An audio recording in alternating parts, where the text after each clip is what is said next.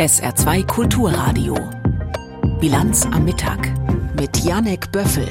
Und das Ganze wie immer pünktlich um halb ein und heute unter anderem mit diesen Themen. Natürlich blicken wir wieder nach Nahost, wo die israelische Militäraktion im Gazastreifen unvermindert weitergeht. Auch in Europa gibt es Forderungen nach einem Waffenstillstand, doch längst nicht einstimmig. In den USA droht trotz neuen Personals wieder mal der Haushaltsshutdown. Und im Interview der Woche der linken Co-Chef Martin Schirdewan, mit ihm sprechen wir über den manifester gewordenen Antisemitismus, aber natürlich auch über die Lage der Linken. Das alles und mehr in der Bilanz am Mittag. Freut mich, dass Sie eingeschaltet haben. Das Problem für Israel ist nicht neu. Wie lässt sich ein militärischer Angriff durchführen in einem Gebiet, das nicht nur dicht besiedelt ist, sondern in dem es zur Taktik der Hamas gehört, ihre Stellung dort zu positionieren, wo besonders viele Menschen leben, wo jedes Menschenleben billigend in Kauf genommen wird. Die israelischen Angriffe, auch auf neuralgische Infrastruktur, gehen dennoch weiter. Laut WHO sind 20 der 36 Krankenhäuser im Gazastreifen nicht mehr nutzbar. Tausende flüchten Richtung Süden. Björn Dake. Tausende Menschen ziehen die Salah al-Din-Straße entlang, Richtung Süden. Viele schleppen Taschen oder Rucksäcke mit sich. Einer von ihnen ist Ahmed al-Sheikh Khalil. Ich war im Schieferkrankenhaus. Ich hätte nie gedacht, dass es eines Tages angegriffen wird. Es ist doch eigentlich geschützt. Ich hätte sterben können. Meine Familie hätte sterben können. Die Situation ist wirklich schlecht geworden, wenn Krankenhäuser angegriffen werden. Wo soll ich da noch hingehen? Das Schieferkrankenhaus in Gaza-Stadt ist das größte im Gazastreifen. Ärzte und Pflegekräfte versorgen nicht nur die vielen Verletzten dort. Das Krankenhaus war für tausende Menschen ein Zufluchtsort geworden. Sie kampierten in der Nachbarschaft. Dort fühlten sie sich etwas sicherer. Doch die israelische Armee vermutet unter dem Klinikkomplex eines der Hauptquartiere der Terrororganisation Hamas. Schon vor Tagen hat sie Fotos, Grafiken und abgehörte Telefonate vorgelegt. Sie belegen aus ihrer Sicht, dass die Hamas Teile des Krankenhauses nutzt und im Untergrund eine Kommandozentrale hat. Deshalb geht die Armee auch dort gegen die Hamas vor. Der Klinikdirektor sagt, israelische Panzer hätten einen Teil des Gebäudes beschossen. Es sollen Menschen getötet und verletzt worden sein. Auch Karam al-Sawafiri war im Krankenhaus. Wir haben am Schieferkrankenhaus Schutz gesucht. Die Entbindungsstation wurde getroffen, ein Fahrzeug wurde getroffen und eine Wohnung in der Nähe. Ich habe Angst um meine Familie, die Kinder, die Älteren. Es gab eine Menge Angriffe und Bomben, sogar neben dem Schieferkrankenhaus. Wir wussten nicht, wo wir schlafen sollten. Schiefer ist gefährlich geworden. Auch Al-Sawafiri hat sich deshalb auf den Weg gemacht in den Süden. Auf Bildern der Nachrichtenagentur Reuters ist zu sehen, wie Eselskarren an ihm vorbeiziehen. Das Surren einer Drohne ist zu hören. Nach Angaben der israelischen Armee sind in den vergangenen Tagen mehr als 100.000 Menschen vom Norden des Gazastreifens in den Süden gegangen. Nach Einschätzung der Vereinten Nationen waren es allein gestern 30.000. In Tel Aviv haben Familien der Hamas-Geiseln am Abend mit Gesängen und Gebeten an das Schicksal ihrer Angehörigen erinnert. Auf einem Plakat steht Gefangenenaustausch jetzt. Snaid Gises ist hergekommen, um die Angehörigen zu unterstützen. Ich denke, die Geiseln zurückzuholen sollte die allerhöchste Priorität bei der Regierung haben, hat es aber nicht. Deshalb sind wir hier, um jeden daran zu erinnern. Seit Tagen gibt es Andeutungen, die Hamas würde eine größere Zahl Geiseln freilassen. Medien berichten, der Chef des israelischen Auslandsgeheimdienstes Mossad sei in Katar, um zu verhandeln. Es gebe aber noch viele offene Fragen. Armeesprecher Daniel Hagari bleibt bei dem Thema eher allgemein. Wir arbeiten Tag und Nacht daran, die Geiseln zurückzuholen. Diese Bemühungen sind komplex und noch nicht abgeschlossen. Es wird dauern. Wir werden keine Gelegenheit auslassen, um die Geiseln nach Hause zu holen. Militärisch, geheimdienstlich und zivil. Wenn eine Freilassung bevorsteht, werden nach seinen Worten erst die Angehörigen informiert und dann die Öffentlichkeit über die offiziellen Kommunikationskanäle. Doch so groß die Verantwortung der Hamas dabei ist, die Zahl der bei israelischen Angriffen getöteten Zivilisten steigt stetig und bei einem Durchschnittsalter von 18 Jahren im Gazastreifen sind eben, laut WHO-Angaben, 40 Prozent der Toten Kinder und Jugendliche.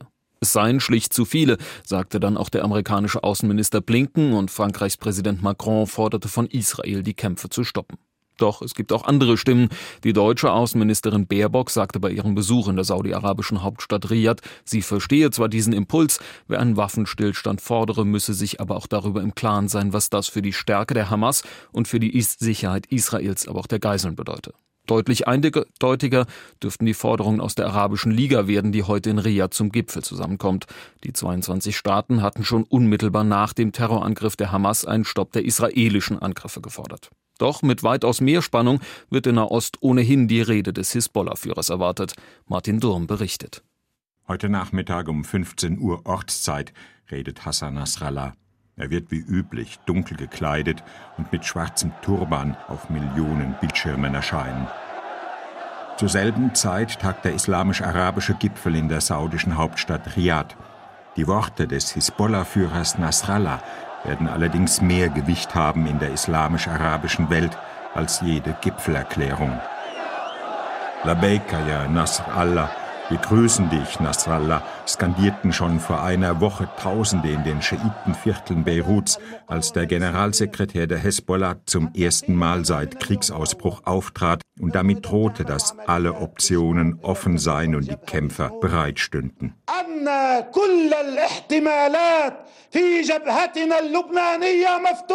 So aggressiv das auch klang, bislang meidet Nasrallah die große Konfrontation, lässt sein weitreichendes vom Iran geliefertes Raketenarsenal in den unterirdischen Silos. Ob Israels Krieg gegen die Hamas auf den Gazastreifen begrenzt bleibt oder um sich greift, den Libanon, Syrien, die gesamte Region erfasst, wird sich im libanesisch-israelischen Grenzgebiet zeigen.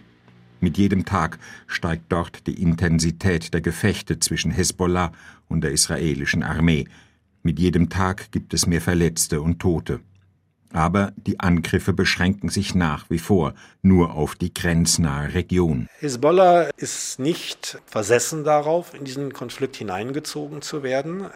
Man hofft, dass idealerweise Hamas den Israelis so viel Verluste zufügen kann, dass man selber nicht wirklich aktiv werden muss, weil wenn es zu einem totalen Krieg kommt, dann werden die Verluste und Zerstörungen im Libanon furchtbar sein. Heiko Wimmen sagt das. Er ist Analyst der International Crisis Group in Beirut. Was wäre wenn? Diese Frage treibt alle um, die Nahostexperten genauso wie die einfachen Leute in der libanesischen Hauptstadt, die dem Geschehen nur zusehen können, aber wissen, dass es hier um die Existenz geht. Was wäre, wenn die vom Iran hochgerüstete Hezbollah und Israel tatsächlich aneinander gerieten, der Grenzkrieg eskalierte? Würde dann Beirut bombardiert, detonierten dann Hezbollah-Raketen in Tel Aviv, griffen dann die USA mit ihrer Flotte im Mittelmeer ein, käme es dann zum großen Krieg mit Iran?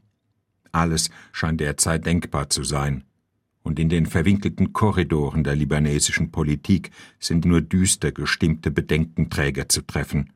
Die verschiedenen Fraktionen und Gruppen zögen sich immer mehr in geschlossene Zirkel zurück, um sich auf Worst-Case-Szenarien vorzubereiten, sagt Ali Hamdan. Er ist der einflussreiche Berater des libanesischen Parlamentspräsidenten Nabi Berri. Lebanon doesn't look for war, but wir wollen hier keinen Krieg, aber der Korridor wird immer enger, meint Hamdan. Es ist, als gehe die Welt eher einem Krieg entgegen als Frieden. Martin Durm hat berichtet. Blicken wir nun in die USA. Dort hat das Abgeordnetenhaus nach schier ewigem Chaos zwar wieder einen Vorsitzenden, den evangelikalen Hardliner Mike Johnson, doch an den Problemen ändert das nichts. Die Republikaner sind zerstritten wie eh und je. Sollte Johnson keine Einigung erreichen, droht dem Land wieder einmal der Shutdown, also der Stillstand des kompletten Landes, weil kein Geld freigegeben ist. Die Zeit drängt, berichtet Anne Bartram. Eigentlich ist es eine fast unmögliche Mission, vor der der Vorsitzende des US-Repräsentantenhauses Mike Johnson gerade steht. Fast wie in einem Hollywood-Blockbuster hat er nur noch wenige Tage Zeit, um das Land zu retten oder etwas weniger dramatisch formuliert am Laufen zu halten. Nächste Woche Samstag droht der Regierungsshutdown, wenn der Republikaner Johnson es bis dahin nicht schafft, einen Deal für einen neuen Haushalt auszuhandeln. Wir haben sehr konstruktive interne Diskussionen. Alle Republikaner wollen eine Lösung. Ich kann noch nicht sagen, wann wir sie präsentieren, aber es wird rechtzeitig sein. Ein Teil der Partei hat folgenden Plan. den Shutdown erstmal abwenden, indem der Haushalt einfach aufgeteilt wird. Heißt, einige Ausgaben, bei denen sich fast alle einig sind, sollen beschlossen werden, strittige Themen aufgeschoben. Abgeordneter Mike Lawler beim Sender CNN. Lasst uns einen Übergangshaushalt beschließen, Israel unterstützen und uns auf den echten Kampf fokussieren. Einen langfristigen Haushalt, mehr Geld für den Grenzschutz und Hilfe für die Ukraine. Weil das das Problem aber nicht final lösen, sondern nur um ein paar Wochen verschieben würde, gibt es Widerstand. Manche Republikaner fürchten außerdem, dass der Hauptdarsteller dieses Dramas zu schwach sein könnte. Mike Johnson ist erst seit wenigen Wochen im Amt und hat vorher in Washington immer nur Nebenrollen gespielt. Um ihn zu wählen, hatten die Republikaner ihren internen Streit kurz unterbrochen. Abgeordneter Thomas Massey. Niemand weiß, wie lange die Flitterwochenstimmung anhält. Vielleicht 30 Tage. Aber bei all den Diskussionen ist sie wohl schneller vorbei als gedacht. Vor allem der ultrarechte Flügel, die Hardcore-Trump-Anhänger, zeigen sich bisher wenig kompromissbereit. Hilfen für den Verbündeten Israel wollen sie zustimmen, aber nur, wenn die demokratische Regierung dafür der Steuerbehörde IRS die Mittel kürzt. Solche Forderungen sorgen dann aber bei den Demokraten für Wut. Fraktionsvorsitzender Hakim Jeffries. um es klar zu sagen, die Demokraten werden nicht für eine einzige der erpresserischen Forderungen der Ultrarechten bezahlen. Der einzige Weg nach vorne ist eine parteiübergreifende Lösung im Interesse der amerikanischen Bürger. Um einen Haushalt durch beide Kammern des Parlaments zu bringen, sind die Republikaner auf die Demokraten angewiesen. Und so muss der Vorsitzende des Repräsentantenhauses Mike Johnson das scheinbar Unmögliche möglich machen völlig zerstrittene Politiker zum Zusammenarbeiten bringen. Wir arbeiten ernsthaft an einer Lösung. Wir wollen auf jeden Fall einen Shutdown vermeiden. Wir leben in gefährlichen Zeiten, das wissen wir und machen unsere Arbeit. Johnsons Amtsvorgänger hatte genau die gleiche Mission am Ende den Job gekostet. In den kommenden Tagen entscheidet sich, ob es ein Happy End gibt oder der Countdown abläuft und die Mission scheitert. Gleich hier in der Bilanz am Mittag im Interview der Woche der Co-Vorsitzende der Linken, Martin Schirdewan. Doch zuerst alles weitere Wichtige vom Tage mit Tanja Philipp Murer. Zum ersten Mal seit fast zwei Monaten hat Russland wieder die ukrainische Hauptstadt Kiew angegriffen. Wie der Chef der staatlichen Militärverwaltung auf Telegram mitteilte, wurde heute Morgen eine Rakete abgefangen. Verletzte oder größere Schäden habe es nicht gegeben. Im Süden und Osten der Ukraine kam es in der Nacht zu weiteren Angriffen. Der regionale Gouverneur von Odessa teilte mit, 19 von 31 Drohnen seien von der ukrainischen Luftabwehr abgeschossen worden worden. Drei Menschen wurden den Angaben nach verletzt, außerdem sei der Hafen von Odessa beschädigt worden. Das EU-Parlament und die Mitgliedstaaten haben sich auf den Haushalt für das kommende Jahr geeinigt. In der Nacht legten die Unterhändler ein Budget von gut 190 Milliarden Euro fest. Mehr Geld soll es unter anderem für die Folgen des Krieges in der Ukraine sowie die Forschung und die Unterstützung junger Menschen etwa durch das Erasmus-Austauschprogramm geben. Deutschland gibt als größter Nettozahler der EU fast ein Drittel des Geldes dazu. Gleichzeitig betonte die Bundesregierung, dass Deutschland so sehr vom EU-Binnenmarkt profitiere wie keine andere europäische Volkswirtschaft. Der Kfz-Verband im Saarland geht davon aus, dass E-Autos in den kommenden Jahren deutlich günstiger werden. Verbandsgeschäftsführer Burmeister sagte dem SR, derzeit seien die hohen Preise für Neuwagen für viele Menschen noch ein Ausschlusskriterium. Das dürfte sich in Zukunft aber ändern. Unter anderem, weil laut Burmeister viele große Flottenbetreiber ihre Fahrzeuge bald in den Gebrauchtwagenmarkt geben. Außerdem würden durch den Markteintritt chinesischer Hersteller auch die Preise für Neuwagen attraktiver. Nach einer Serie von Erdbeben ist auf Island der Notstand ausgerufen worden. Dadurch wird der Zivilschutz in Alarmbereitschaft versetzt. Die Behörden befürchten, dass weitere und noch stärkere Beben zu einem Vulkanausbruch führen könnten. Nach Einschätzung der isländischen Wetterbehörde könnte das schon in einigen Tagen passieren. Seit knapp zwei Wochen wurden auf Island tausende kleinere Erdbeben gezählt. In der dritten Fußballliga spielt der erste FC Saarbrücken heute im Ludwigspark gegen 1860 München.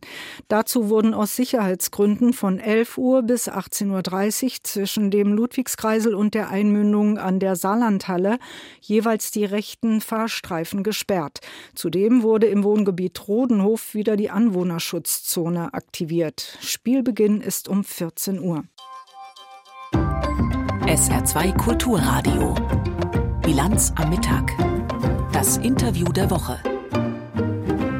Es gab in den vergangenen Monaten sicher unterhaltsamere Jobs als den eines Bundesvorsitzenden der Linken. Erst die dauerhaft simmernde Gerüchteküche um die mögliche Parteigründung von Sarah Wagenknecht, dann die endgültige Ankündigung, die Fraktion im Bundestag in Auflösung. Chaos ist wohl noch gelinde ausgedrückt. Wie es weitergeht, darüber hat Christopher Jenert mit dem linken Co-Chef Martin Schirdewan gesprochen. Herr Schirdewan, wie ist denn jetzt die Stimmung in der Partei, nachdem klar ist, Sarah Wagenknecht geht? Naja, das ist natürlich klar, dass so eine Abspaltung äh, immer auch Spuren hinterlässt, auch in unserer Partei logischerweise. Aber was ich im Moment spüre, dass äh, bei ganz vielen jetzt auch so eine Art, ja, ich sag mal, Bereitschaft, um diese Partei zu kämpfen, wieder zurückkehrt, auch eine Erleichterung damit einhergeht, dass die ja doch auch lange anhaltenden hoffe ich, in der Öffentlichkeit ausgetragenen Konflikte zu Ende gehen und dass da auch so eine Bereitschaft ist, das als Chance zu begreifen. Und äh, wir haben ja im Moment, erleben wir auch so eine kleine Eintrittswelle. Also das muss ich ehrlich sagen, macht mich total froh und das stimmt mich auch optimistisch, dass wir diese Herausforderungen dann auch entsprechend meistern, dass wir unserem politischen Auftrag als Linke nachkommen können in der Gesellschaft, nämlich als Partei der sozialen Gerechtigkeit und der Solidarität Politik zu machen. Kann man also zusammenfassend sagen, eigentlich sind Sie froh, dass es jetzt so gekommen ist? Na, froh wäre ein, glaube ich, an dieser Stelle viel zu starkes Wort, weil natürlich eine Abspaltung auch immer erstmal äh, durchaus, ich sag mal, nicht nur eine Herausforderung darstellt, sondern ja auch die schon seit längerem anhaltende Krise der Partei durchaus vertiefen könnte. Ob das passiert oder nicht, das liegt letztendlich an uns, also an denjenigen, die in dieser Partei Verantwortung tragen, an denjenigen, die in dieser Partei aktiv Politik machen wollen. Ich bin derzeit, wie gesagt, auch aufgrund des Feedbacks, was ich aus der Partei kriege, eher dazu geneigt zu sein. Das ist eine Chance für uns, endlich wieder die Partei auch zu öffnen in Richtung der Gesellschaft, da auch Bündnisfähigkeit wieder zu erlangen. Und da blicken Sie ja jetzt auch schon nach vorne, nämlich zum Parteitag Ende nächster Woche. Was soll denn von diesem Parteitag für ein Signal ausgehen? Naja, zuallererst äh, ein Signal der Geschlossenheit und ein Signal der Entschlossenheit. Äh, ich glaube, das ist ganz wichtig dass die Partei sich jetzt in dieser Situation auch vereint hinter den Herausforderungen, die da vor uns stehen oder vielmehr geeint diese Herausforderungen angehen will. Das ist ja erstmal die Europawahl im nächsten Jahr. Das sind dann drei ostdeutsche Landtagswahlen und die Situation, die Umfragen in Ostdeutschland geben uns natürlich auch zu denken und geben uns entsprechende politische Hausaufgaben auf. Aber dieser Parteitag wird ganz klar ein Signal der Erneuerung aussenden, auch ein Signal der Stärkung. Wir planen da auch ein paar Sachen, die, glaube ich, sehr interessant für die Öffentlichkeit sein werden, also um auch schon mal ein bisschen Interesse jetzt zu wecken. Wir haben, wie gesagt, ja auch gerade eine kleine Eintrittswelle, die wird dann auch mit Namen und Gesichtern und so weiter auch ein bisschen deutlicher der Öffentlichkeit vorgestellt. Und wir werben im Grunde genommen darum, mit uns gemeinsam dann für ein Europa der sozialen Gerechtigkeit ein Europa des Friedens und aber auch ein Europa der Solidarität, also ein Europa, das Haltungen zeigt angesichts der Angriffe auf Demokratie und menschenrechtliche Standards zu kämpfen. Und dafür laden wir ein. Und ich bin sehr optimistisch, dass uns das gelingt. Man könnte den Eindruck haben, dass es Ihnen schon auch ein Anliegen war, diesen jahrelangen Streit mit Sarah Wagenknecht zu klären. Stand das bei Ihnen auf der Agenda tatsächlich weit oben und ist das jetzt das Ergebnis? Naja, das, die Konflikte, also da muss ich ganz ehrlich sein, die Konflikte, die waren natürlich super nervig für die Partei, die ständig in die Öffentlichkeit getragen worden sind. Die haben auch dazu geführt, dass letztendlich an dieser Stelle äh, wir auch an ja, Erkennbarkeit verloren haben, an Profil verloren haben. Und das ist natürlich für eine Partei wie, wie meine Partei politisch eine absolute Hypothek. Und diese Hypothek wieder abzutragen, das ist jetzt die eigentliche Aufgabe, vor der wir stehen, also an Glaubwürdigkeit wieder zu gewinnen und gleichzeitig auch unseren Markenkern der sozialen Gerechtigkeit und der Solidarität und des Friedens weiter zu schärfen und auch wieder glaubwürdig eben an die Leute bringen im direkten Gespräch. Und natürlich war eines meiner Anliegen immer, die Konflikte, die eben genau unsere Glaubwürdigkeit beschädigt haben, äh, beizulegen. Und da gab es äh, entsprechend auch die Versuche, aber offenkundig äh, sind diese Versuche in dem Sinne nicht auf offene Ohren gestoßen, so dass jetzt eben einige wenige im Moment äh, ihren eigenen Weg gehen. Ich habe immer gesagt, ich halte das für total falsch in den Zeiten, wo die Menschen wirklich in diesem Land eine starke Linke brauchen, äh, so einen Abspaltungsweg zu gehen. Ja, fehlt mir ehrlich gesagt jedes Verständnis. Also das Kapitel ist beendet. Und die Linke schlägt jetzt ein neues Kapitel auf und wir gehen voller Zuversicht in, in die Zukunft. Gut, da reden wir über die Partei. Jetzt reden wir nochmal bitte über die Bundestagsfraktion. Ähm, da gibt es ja real die Abspaltung. Zehn Abgeordnete gehen äh, insgesamt, inklusive Sarah Wagenknecht. Das heißt, politisch ist diese Fraktion am Ende. Was am Ende noch dabei rauskommt, ob es eine Gruppe geben kann oder nicht, das ist momentan noch offen. Das wird noch diskutiert. Aber was wir gesehen haben, war eine relativ paradoxe Situation, nämlich vier dieser ähm, diese Abgeordneten, die sich abgespalten haben, sind nochmal zur Fraktionssitzung gekommen. Hätten Sie das Ding geraten? Nein, das äh, hätte ich Ihnen nicht geraten. Also die Fraktion zerbricht, weil es diese Abspaltung gibt und weil unter anderem diese vier sich entschieden haben, die Partei zu verlassen. Das ist ein Faktum und ich habe, wie gesagt, ja, das äh, immer für falsch erachtet, erachte das immer noch für falsch.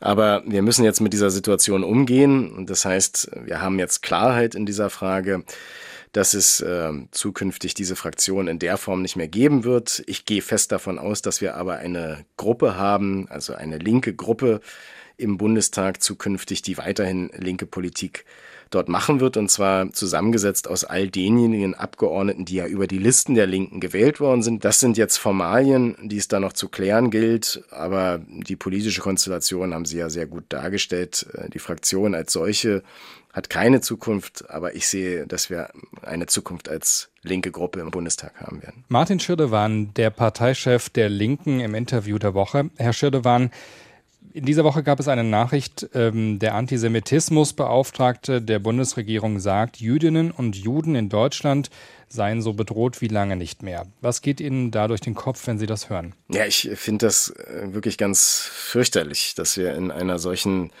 Situation sind, dass wir also fast auf den Tag genau 85 Jahre nach der Pogromnacht äh, über Angriffe auf Synagogen, auf Jüdinnen und Juden in Deutschland, auf die Zunahme antisemitischer Straftaten zu blicken haben und darüber reden müssen. Wir müssen darüber reden und wir müssen da ganz klar sein. Natürlich hat Antisemitismus in unserer aufgeklärten Gesellschaft keinen Platz. Und ich weiß, dass das in meiner Partei auch Konsens ist. Und ich weiß, dass es in der Gesellschaft im Moment aber umstritten ist. So, wir sehen ja durchaus auch, dass es eben diese Angriffe gibt. Wir erleben Demonstrationen, wo antisemitische Parolen gerufen werden und ich finde das fürchterlich. Ich will eine Sache an der Stelle aber hinzufügen. Ich finde natürlich die Terrorattacke äh, der Hamas, dieser fürchterliche Angriff, das Massaker, was an Zivilistinnen und Zivilisten da passiert ist, also es ist unerträglich. Die Bilder, die jetzt auch dazu veröffentlicht werden, sind unerträglich. Und natürlich muss Israel seine Bürgerinnen und Bürger schützen. Das ist doch selbstverständlich. Aber ich glaube, dass in der Reaktion zum Beispiel natürlich auch das Leid, was uns jetzt ereilt, von Kindern, von, von Frauen und so weiter und so fort, die Opfer dieses Krieges wären und die nicht ursächlich für den Terror der Hamas in irgendeiner Art und Weise Verantwortung tragen, dass uns das auch zu denken geben muss. Und ich glaube, dass wir sehr, sehr gut beraten sind als eine offene Gesellschaft, als eine aufgeklärte Gesellschaft, diese Position auch auszuhalten, dass Menschen sehen, dass auch die palästinensische Zivilbevölkerung leidet im Moment und dass die Hamas diese Zivilbevölkerung benutzt in diesem fürchterlichen Krieg. Und ja, es ist eine, es ist eine Situation, wo wir, glaube ich, als deutsche Gesellschaft klar sein müssen, klar sein müssen gegenüber Antisemitismus und ihn in jeder Form strafrechtlich und vor allem aber politisch zurückweisen müssen und gleichzeitig aber auch die Kraft haben müssen, auszuhalten, dass Zivilistinnen und Zivilisten, egal ob es jetzt äh, Israelis oder Deutsche oder Palästinenser oder Spanier oder so sind, natürlich alle ein Recht haben, nicht zum Opfer eines Krieges zu werden. Sie sagen, das muss in der deutschen Gesellschaft allen klar sein, aber wie konnte es denn so weit kommen, dass es eben ganz offensichtlich nicht jedem klar ist? Naja, aus der Perspektive aus deutscher Perspektive gesprochen, aus deutscher Geschichte, auch aus deutscher Verantwortung, können wir natürlich nicht so tun, als, und das machen leider gerade viele politische Kolleginnen und Kollegen, und ich halte das für völlig unverantwortlich, können wir natürlich nicht so tun, als sei Antisemitismus ein in irgendeiner Form importiertes Problem. Antisemitismus hat in Deutschland eine ganz fürchterliche Geschichte. In Deutschland ist die Shoah geplant worden in der Stadt, in der ich geboren, äh, geboren worden bin, in Berlin sozusagen.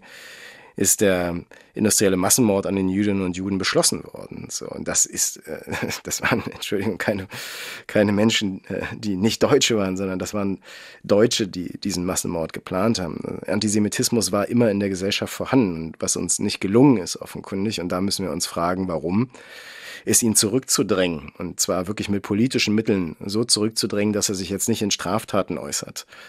Und äh, da wirklich auch die Kraft zu haben, nochmal als Gesellschaft, als eine aufgeklärte Gesellschaft, entsprechende auch Programme aufzulegen, auf Bildung zu drängen, äh, auch Geschichte zu lehren, Verständnis zu schaffen.